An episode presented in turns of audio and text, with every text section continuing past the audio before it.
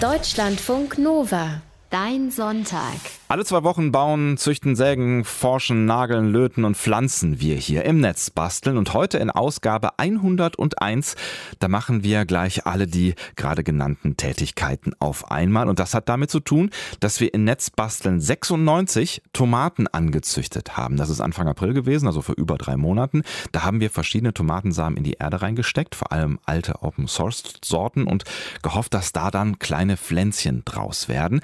Und wir haben angekündigt, dass wir das überprüfen werden und uns weiter mit dem Tomatenanbau beschäftigen.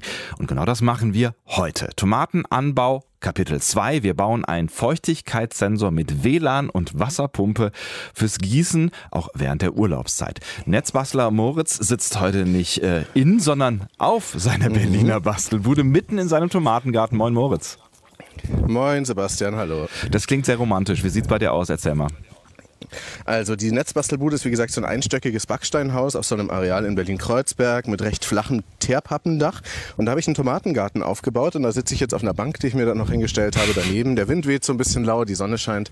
Das könnte kaum perfekter sein hier oben. Es klingt wirklich perfekt. Aber äh, kommen wir mal zu den wichtigen Fakten. Wie geht es denn unserem Ansaatprojekt jetzt hier von April? Wie sind die Tomaten in den letzten drei Monaten gewachsen?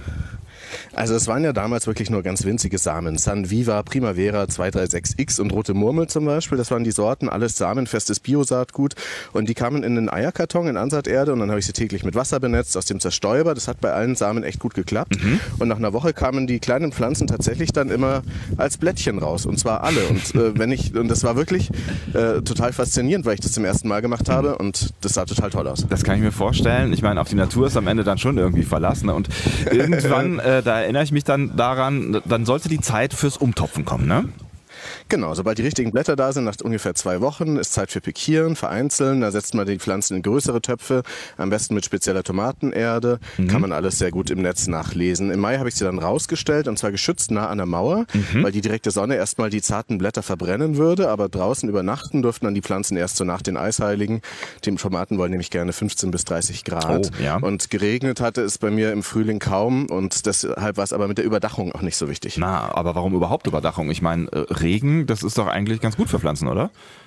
Ja, also das Wasser im Prinzip schon, aber Tomaten sind ziemlich zickig. Die wollen Wasser nur von unten haben. Ah. Sonst neigen die Blätter zur sogenannten Kraut- und Braunfäule. Da vergammeln die Pflanzen binnen Tagen und können sogar recht giftig werden. Mhm. So eine Kraut- und Braunfäule-Tomate muss auch weggeworfen werden. Es reicht nicht einfach nur die Stellen wegzuschneiden, die ist tatsächlich sogar krebserregend. Mhm. Ähm, Nerdinfo auch noch bei Tomaten mit braun-schwarzen Stellen von der Blütenendfäule. Dagegen, da reicht es, die faulen Stellen wegzuschneiden. Das mhm. kommt vor allem von Kalziummangel. Aber genau, auf dieser Tiefe kann man sich und noch viel tiefer in die Tomatenwelt einladen. Ja. Ähm, und das Ding ist eben diese Pilzsporn von dieser blöden Kraut- und Braunfäule, die viele Tomatenbesitzerinnen und Besitzer irgendwie stört, die können mhm. sich nur auf den Blättern ansiedeln. Und zum Vermeiden dieser Fäule sollte man eben die Tomaten vor Regen schützen und luftig trocken aufstellen, dass der Wind ein bisschen durchpusten kann und kein Regen von oben drauf kommt. Mhm. Und dann sollte man die Erde oder das Wurzelwerk am besten von unten gießen. Das mögen Tomaten gerne. Ähm, später machen wir das ja auch noch ausführlich hier mit dem Gießen. Erst nochmal jetzt hier zur Tomatenüberdachung. Wenn die Pflanzen das Wasser lieber von unten bekommen wollen, dann klingt ein Dach natürlich sinnvoll. Hast du denn dann, auch wenn es jetzt sehr sonnig war, in den letzten Wochen und Monaten trotzdem eins gebaut? Genau, ich habe ein ganzes Tomatenhaus gebaut. Natürlich. Hier, neben dem sitze ich hier auf dem Dach der Netzbastelbude. Da habe ich zwei Paletten längs nebeneinander hingestellt. Die sind zusammen 2,40 lang und 80 Zentimeter breit. Meine Freundin hat dabei auch viel mitgeholfen. Und an diesen Paletten habe ich dann alte Dachlatten rangeschraubt, mhm. sodass sie einen Rahmen und ein ungefähr 1,80 Meter hohes Dach ergeben. Das bisher allen Winden, die so da waren, getrotzt hat. Mal gucken, was im Herbst ist. Zur Seite ist alles offen. Das macht es luftiger für die Tomaten. Und das Dach ist gerade noch aus Bauplane. Das hat zwei Nachteile. Einerseits ist es nicht ganz transparent. Mhm. Die ist zwar so halbtransparent, aber es lässt weniger Licht durch und sie ist auch nicht so sehr gespannt. Dann bilden sich manchmal so Pfützen ah, okay, äh, in dem ja. Wasser drin. Die drücke ich jetzt gerade nicht weg, die, weil äh, sonst wird hier alles nass. genau, also das ist, äh, da brauchst du dann noch so transparente Dachwellpappen, äh, die gibt es so für wenig Geld im Baumarkt. Mhm. Die kommen da irgendwann noch drauf. So, jetzt sind wir ja mit unserer Tomatenanzucht im April ja eher etwas spät dran gewesen. Hat sich das irgendwie bemerkbar gemacht? Ja, schon. Also dann ist einfach die ganze Frucht voll oder alles mit den Früchten ist halt alles ein bisschen später, aber es geht noch mit der Erde, äh, mit der Ernte. Mein Chili- und Tomatenexperte Volker, der hat mir noch drei weitere Tomatenpflanzen gegeben, die sind schon ein bisschen weiter. Die heißen Rutgers, Purple Russian und Black Plum und ähm, die tragen tatsächlich schon so kleine Früchte. Hm. Warum eigentlich Tomaten? Man könnte ja relativ vieles anpflanzen, aber viele Leute äh, stehen ja tatsächlich irgendwie darauf, Tomaten anzupflanzen. Warum hast du dich damals auch für Tomaten entschieden? Ähm, weil viele Leute Tomaten lieben, weil man die auch auf dem Balkon anzüchten kann, weil Tomaten einfach das zweitbeliebteste Gemüse der Deutschen sind, wenn man Kartoffeln auch als Gemüse sieht und mhm. ansonsten das beliebteste. Und sie sind halt eben auch sehr anspruchsvoll, da muss man viel mehr richtig machen als bei irgendwelchen einfachen Pflanzen. Also auch ein bisschen Challenge dahinter. Wo hast du die ja. Pflanzen jetzt eingetopft? Also je größer, desto besser. Wir haben da so Mörtelkübel und Baueimer genommen. Die gibt es für ein paar Euro pro Stück im Baumarkt.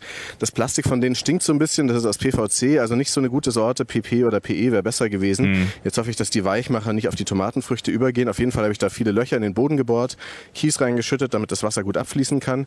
Dann äh, Erde, äh, eben diese Tomatenerde und dann diese Tomatensetzlinge reingesteckt.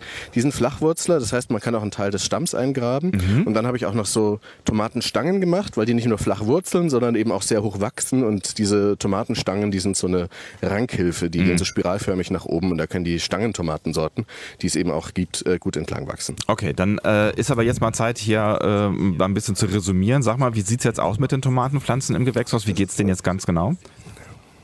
Sehr gut. die sind wirklich echt schon groß gewachsen. Mhm. Das Gewächshaus ist so voll, dass es fast luftiger sein könnte. Ich müsste mal fast noch ein bisschen ausgeilen oder ausgeizen oder wie das heißt. Mhm. Ähm, und jetzt Mitte Juli beginnt schon für die frühen Sorten bei manchen Leuten die Erntesaison. Ah. Äh, theoretisch, bis es wieder kalt wird. Bei mir dauert es zum Teil noch ein bisschen, aber eben manche der Pflanzen haben schon Tomatenfrüchte äh, und auch welche von meinen, äh, die ich angesät habe, da wachsen schon mini kleine, cherrymäßig kleine Tomaten drin. Die sind aber alle noch grün, also sollte man die nicht essen. Warum eigentlich nicht? Nicht? Man gibt doch hier diesen, diesen Film, äh, Grüne Tomaten. Ja, stimmt, genau. Also nur ganz spezielle Sorten sind grün genießbar, die meisten sind giftig, die erhalten im unreifen Zustand den Giftstoff Solanin.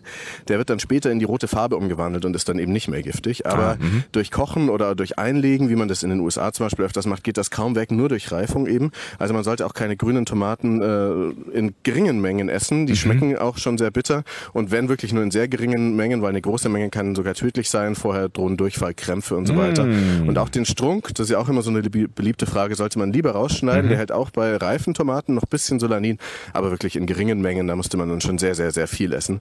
Trotzdem schmeckt er auch nicht so gut. Okay, erstes Learning. Grüne Tomaten weiterpflegen, bis sie genießbar werden. Und neben Wärme brauchen Tomaten auch Licht, Wasser und gedüngte, nährstoffreiche Erde.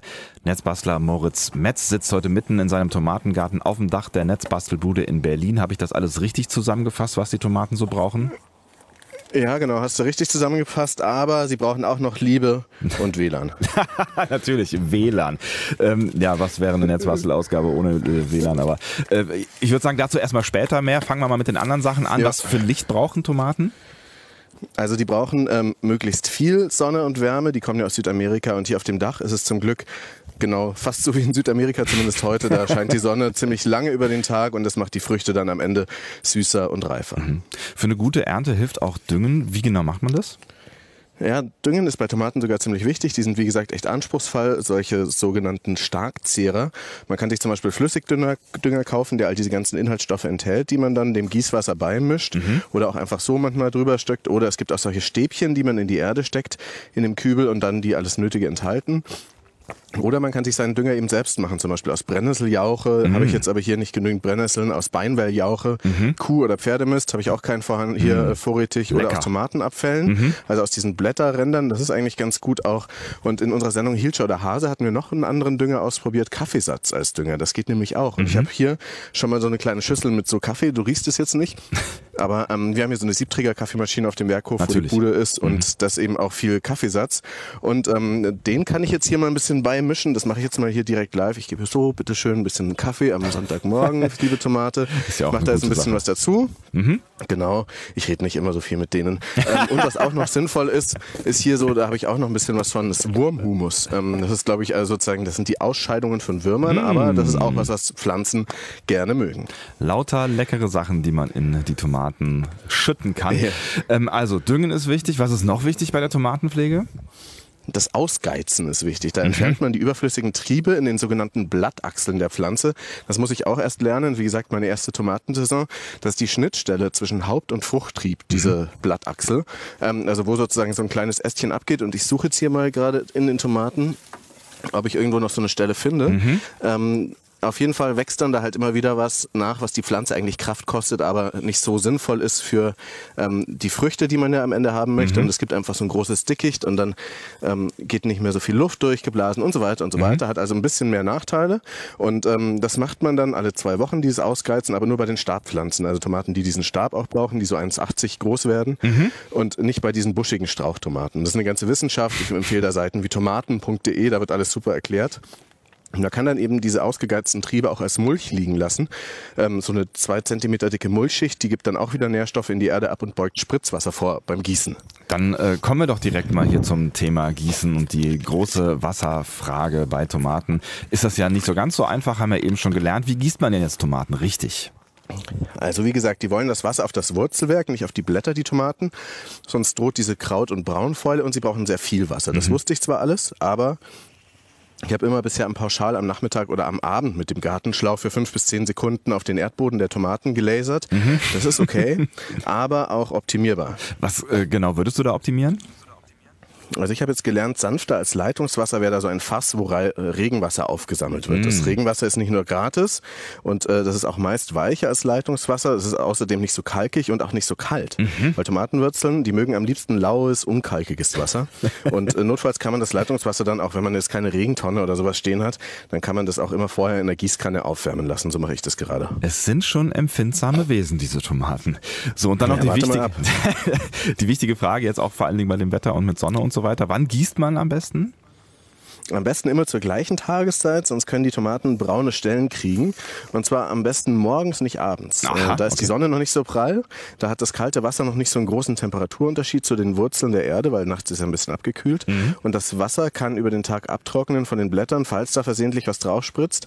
Das vermeidet Braunfäule und aber auch Sonnenbrand auf den Blättern. Wenn man es tagsüber gießt und dann da Wasser auf die Blätter kommt, mhm. dann wirken die auch wie eine Lupe und verstärken das Sonnenlicht und dann gibt es leichter, schneller mal so äh, Sonnenbrand auf den Blättern. Mhm. Auch nicht so gut. Und wenn man abends gießt, auch ein Nachteil, da kommen die Schnecken, die von der Feuchtigkeit dann angezogen werden. Am liebsten, die sind also Nachtgänger, nachts unterwegs, also am besten morgens. Und ganz wichtig, man sollte nie abwarten, bis die Erde vollständig ausgetrocknet ist, sondern ah. immer wieder nachgießen. Okay, habe ich verstanden. Wie viel Wasser braucht man da so?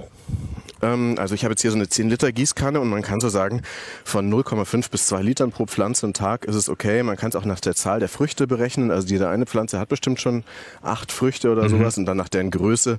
Also es gibt auch so einen Plastikflaschentrick für Tomaten. Willst du den mal hören? Ja, unbedingt. Okay, ich gieße ja mal. Und zwar in eine Plastikflasche. Da sägst du oder schneidest bei einem großen, ein, bei so einer großen ein, eineinhalb Liter Wasserflasche den mhm. Boden ab mhm. und zerlöcherst den, Bo den Deckel dann mit einem Schraubenzieher oder mit einem Bohrer von der Bohrmaschine. Und das Ganze steckst du dann wieder so ein paar Handbreit tief äh, kopfüber in den Erdboden rein, nahe am Stamm der Tomate. Mhm. Und so kann das Wasser gezielt ins Wurzelwerk reinfließen, direkt. Und dann äh, ist es gar nicht so oberirdisch unterwegs, das Wasser. Und du hast gleich auch eine gute Dosierhilfe, ah. weil diese anderthalb Liter schon ein guter Mengenmaßstab sind, wenn du sie dann so schnell vor voll kriegst, diese mhm. Flasche, bis es wieder abgelaufen ist. Ich mach das mal. Mach das doch mal. Das erinnert mich ja, auch, während du das gerade machst. So. Ja, es klingt sehr gut. Plätscher, plätscher. Für alle, die noch im Bett so, liegen und es noch nicht aufs Klo geschafft haben, ein schönes Geräusch. so, jetzt ist diese Pflanze gegossen. Kaffee hat sie auch noch ein bisschen mit dabei. Also ich glaube, die hat heute einen guten Tag. Auf jeden Fall. Und diese Sache hier mit den Plastikflaschen, du hast eben schon Hilscher oder Hase, unsere Morningshow hier in Deutschlandfunk Nova angesprochen. Da hatten die Kollegen auch mal so einen ähm, Tonkegel an solchen Plastikflaschen und das dann quasi zusammen, also zusammengeschraubt in die Erde gesteckt. Und ähm, das gießt Pflanzen dann quasi auch so ganz langsam, also zum Beispiel für die Urlaubszeit ganz praktisch, ne? Genau, da geht es durch den Ton sehr langsam. Das ist ein sehr guter Lifehack und er ist auch verlinkt auf deutschlandfunknova.de ab heute Nachmittag. Unsere Kollegin Anke van der Weyer hat das mit äh, Erfolg ausprobiert und Kollege Christian Schmidt auch. Der hat in Netzbasteln letztes Jahr so eine Schwerkraft-Unterdruck Schlauch-Tonstöpsellösung gebastelt, die dann nicht nur so für eine Woche geht, sondern auch für wochenlange Urlaubszeit. Mhm. Da saugt man so Wasser an mit Unterdruck. Äh, aber auch das ist nicht ganz intelligent genug für Tomaten, muss ich sagen, mhm. weil die merkt nicht, ob Tomaten gerade wirklich Durst haben oder nicht und sie richtet sich auch nicht nach der Uhrzeit, weil Tomaten wollen ja am liebsten morgens mit Wasser beglückt werden. Das machen wir noch anders. Also Achtung, Tomaten, Nerd Alert hier im Netzbasteln. Wir reden heute über Anbau und Pflege und wir bauen heute in der Netzbastel-Ausgabe 101 für wenig Geld eine smarte Gießlösung. Moritz sitzt auf dem Dach seiner Netzbastelbude direkt bei unseren Tomaten. Ähm, was braucht es denn da jetzt für alles, um dich da überflüssig zu machen, aber die Flüssigkeitsversorgung dann doch sicherzustellen? Also es gibt da tausend Lösungen. Ich habe einen dieser Microcontroller-Chips genommen, diesen von mir so oft gepriesenen ESP8266. Mhm. Ähm, der kostet nur ein paar Euro, ist so klein wie eine Briefmarke, der ist programmierbar wie ein Arduino Minicomputer und er kann eben WLAN. und in der Netzbastelausgabe 100, ähm, der Jubiläumsausgabe, da haben wir eine Verlosung gemacht, das mhm. war erst gerade vor kurzem. Und da gab es mehrere Dutzend Zuschriften, wofür ich mich nochmal bedanken möchte. Und davon wurden dann drei verschickt von diesen Dingern. Vielen Dank an alle, die mitgemacht haben. Ja, ziemlich cool. Gibt mehr Nerds da draußen, als man so denkt. So, und ähm, dann ein Sensor, der die Feuchtigkeit misst, den braucht es wahrscheinlich auch, ne? Genau, äh, da habe ich dann so einen kapazitativen äh, Feuchtigkeitssensor geschenkt mhm. bekommen von Georg aus dem Netzbastel-Kompetenzteam. Vielen Dank nochmal, er hat aus China mitgebracht. Der Chip heißt, oder aus Hongkong, der Chip heißt Capacitive Soil Moisture Sensor SKU SEN 0193. Schöner Name. Und der kostet zwischen 1,50 Euro und 7 Euro, je nach Lieferdringlichkeit, eben aus China oder aus Deutschland mhm. geliefert. Mhm. Und das ist so ein flacher, spitzer Streifen äh, aus diesem Leiterplatten-Platinenmaterial. Der ist so lang wie eine Kreditkarte, aber nur halb so breit. Mhm. Und den Sensor schiebt man mit der Spitze in die Erde und oben schließt man dann so ein dreipoliges Kabel an, plus, minus und ein Signalkabel und das geht dann eben alles an diesen ESP8266 WLAN-Chip. Mhm. Wie genau funktioniert dann die Messung? Also bei diesem tollen kapazitativen Sensor, da wird super oft pro Sekunde erfasst, wie schnell sich dieser elektrisch aufladen lässt. Mhm. Das ist die Kapazität. Mhm. Und diese Kapazität hängt ab von der Feuchte der Umgebung. Und daran erkennt er das dann eben, was äh, so in der Nähe los ist, äh, an dieser Aufladegeschwindigkeit. Ein Touchscreen eines Handys funktioniert so ähnlich. Ah. Ähm, und der Sensor, den musste ich zuerst kalibrieren. Das heißt, ich habe ihn ins Wasser gelegt und geschaut, was er denn für dafür einen Wert ausgibt und dann, was er auch in der Luft für einen ähm, Wert ausgibt. Nass sind es ungefähr 350, die er ausgibt. Luft ist eher so 680 und das sind dann so die Grenzen. Mhm. Und diese ganzen Werte werden, wie gesagt, an den WLAN-Chip weitergesendet. Der verarbeitet es dann weiter. Es gibt auch andere Sensoren, die sind resistiv. Die haben dann solche Messfüße in der Erde stecken, gleich zwei Füße. Mhm. Und die messen den Widerstand zwischen diesen beiden Füßen und die haben aber den Nachteil, dass sie mehr Strom verbrauchen, ziemlich schnell verrotten wegen der Elektrolyse, die da stattfindet, mhm. weil sie wirklich sozusagen Strom durch die Erde schicken und gucken, ähm, wie der dann ankommt. Und dann werden sie auch ungenau und können sogar auch Kupfer in die Erde abgeben. Also diese kapazitativen Sensoren sind besser. So, und was machst du jetzt genau mit den Sensorwerten? Die äh, schalten ja dann irgendwas vermutlich, ne? Genau. Ich habe da was Einfaches programmiert, wobei eigentlich musste ich nur zusammenstellen, was andere schon programmiert hatten. Da gibt es so wahnsinnig viele Plattformen, wo man Sachen findet. Und äh, es wird jetzt immer die Feuchtigkeit gemessen. Ähm, jede Sekunde mindestens, mhm. äh, 100 Mal oder so. Und Krass. die kann ich über WLAN auf, nee, ich glaube ein bisschen seltener, aber ging natürlich auch. Ne? Mhm. Und da kann man das dann auch so einen Mittelwert bilden, falls mal was ungenau ist. Und mhm. diese Werte kann ich dann über WLAN auf dem Handy ablesen, einfach im Browser. Und wenn es dann aber zu trocken ist, wird automatisch mit Wasserzufuhr reagiert, bis die Feuchte wieder gut ist. Wie genau? Also ruft das dann den freundlichen Nachbarn oder die Feuerwehr oder sowas? Für Wasser, meinst du? Ja, genau. Nee, das wäre ein bisschen viel Wasser, was die Feuerwehr bringen würde. Dazu habe ich erstmal, habe ich jetzt erstmal die Pumpe, diese kleine Peristaltikpumpe von unserer elektrischen Nasendusche verbaut, die wir mal in Netzbasteln gebaut haben. Ja, ich erinnere mich. Ähm, die kann nur so ein bisschen Wasser pumpen, diese kleine Peristaltikpumpe. Wenn da die Feuerwehr die Nase durchspülen würde, nee, ist Aua. ähm, die knetet den Schlauch, deswegen ist die relativ hygienisch. Da läuft das Wasser nicht durch die Pumpe, sondern der Schlauch läuft da durch, wird geknetet. Und die schafft nur so einen guten Liter, vielleicht höchstens zwei pro Stunde mhm. durch dünne Schläuche. Wie gesagt, das reicht nur für so kleine Einzelpflanzen, vielleicht zu Hause. Aber es ist ein guter Start für dieses ganze Experiment. Und ich habe hier diesen Versuchsaufbau liegen. Sollen wir das jetzt mal ausprobieren? Ja, unbedingt. Äh, also wie genau sieht jetzt hier deine Versuchsanordnung aus? Beschreib mal. Also ich habe hier einerseits eine, Regen, äh, eine Gießkanne mit mhm. Wasser drin. Ne? Äh, und die will ich eben nicht mehr von Hand reingießen, sondern das soll der Sensor machen. Und äh, darin hängt dann die Ansaugseite des Schlauchs. In der Mitte ist dann diese Pumpe, diese weiße. Die ist über einen Transistor, über so ein MOSFET angeschlossen an den WLAN-Chip. Mhm. Und dadurch kann dann dieser WLAN-Chip diese Pumpe an- und ausschalten. Mhm. Und der Chip ist auch mit dem Sensor verbunden, der äh, steckt, äh, der eben die Feuchtigkeitswerte misst und die dann auch noch als Nebeneffekt äh, an meinen Handybrowser übermittelt über WLAN. Mhm. Und ähm, der steckt eben in der Pflanze. Und äh, welche Feuchte misst der Sensor jetzt gerade? Also gerade habe ich ihn nochmal rausgeholt, jetzt äh, misst er die Luftfeuchte sozusagen mhm. und jetzt stecke ich ihn in diese Blumentopf-Tomate. Äh, die, ist, äh, die hat es nicht da hatte ich nicht mehr genügend Bottiche und Platz, deswegen wächst die in so einem kleinen äh, normalen Blumentopf. Mhm. Die hatte ich äh, heute absichtlich noch nicht gegossen. Und jetzt schließe ich mal den Strom an den Chip an und was der jetzt macht, ist, dass er erstmal ins WLAN geht. Ähm, der Strom kommt von so einem USB-Akku mhm. und jetzt misst er schon los und jetzt zack, läuft die Pumpe. Ach krass. Hörst du sie? Ja, auf ja. jeden Fall. Das heißt, der merkt, der genau. merkt sofort, das ist viel zu trocken, jetzt, jetzt muss was passieren, ja? Genau. Das merkt er jetzt gerade und jetzt äh, wird da nachgeliefert. Jetzt hängt der Schlauch natürlich noch total falsch in der Luft. Und jetzt äh, stecke ich den Schlauch mal hier hin. Und jetzt ist der Zettel, das hast du jetzt davon. Ähm, das ist, wenn man draußen sendet, ist es der Zettel mit meinen Notizen ähm, weggeflogen vom Wind. Warte mal, ich lasse mal hier kurz die Pflanze wässern und jetzt hole ich meinen Zettel wieder. Da ist er. Ja, bitte, So, mach das mal. Jetzt habe ich den auch wieder. Jetzt muss ich. Oh, jetzt ist der Schlauch in die Nähe von der, Es ist ein von der kompliziertes, Elektronik geraten. ein kompliziertes So, Geschäft. jetzt ist wieder alles gut. Wunderbar. So, jetzt richte ich den Schlauch mal absichtlich ähm, auf den ähm, Sensor, ah, ja, okay. dass die Pumpe mal aufhört. Ich bin gespannt. Ja, Hast du gehört? Kurz Ja. hat sie aufgehört? Und jetzt ist vorbei. Jetzt hat sie aufgehört. Genau, jetzt läuft es noch ein bisschen weiter, aber jetzt ist der Schlauch direkt auf den Sensor gerichtet. Jetzt merkt er, ja, es wird immer dass feuchter er feucht quasi. genug ist. Ja. Es wird immer feuchter, jetzt macht er nur noch in kurzen Intervallen. Mhm. Genau, und so läuft das dann. Das ist ja echt eine grandiose Geschichte. Ähm, wie baust du das jetzt noch weiter? Also das ist ja quasi ja hier dein Anfangsversuch, das Aufbau gewesen, ne? Genau, jetzt warte ich noch auf eins dieser Magnetventile, die stromlos geschlossen sind Mhm. und nur bei Strom öffnen und dann hast du dann nicht so eine kleine Nasenduschenpumpe, sondern einen Gartenschlauch, Oh, ja. ähm, der dann auch per WLAN schaltbar ist. Das kann man sich auch viele lustige andere Sachen ausdenken damit.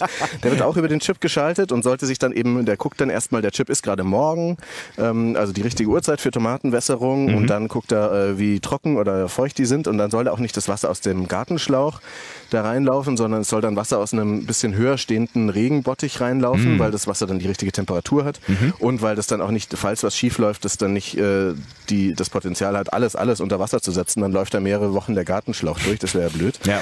Ähm, Genau, und dann sollen aber eben die Feuchtigkeitssensoren das messen. Man kann dann noch äh, tausend andere Faktoren mit einfließen lassen, die Umgebungstemperatur zum Beispiel, ähm, weil an heißen Tagen braucht es ja mehr Wasser und so weiter. Oder er kann auch eine, bei einem Grenzwert eine E-Mail versenden oder wenn alles unter Wasser steht, gleich mal die Feuerwehr rufen.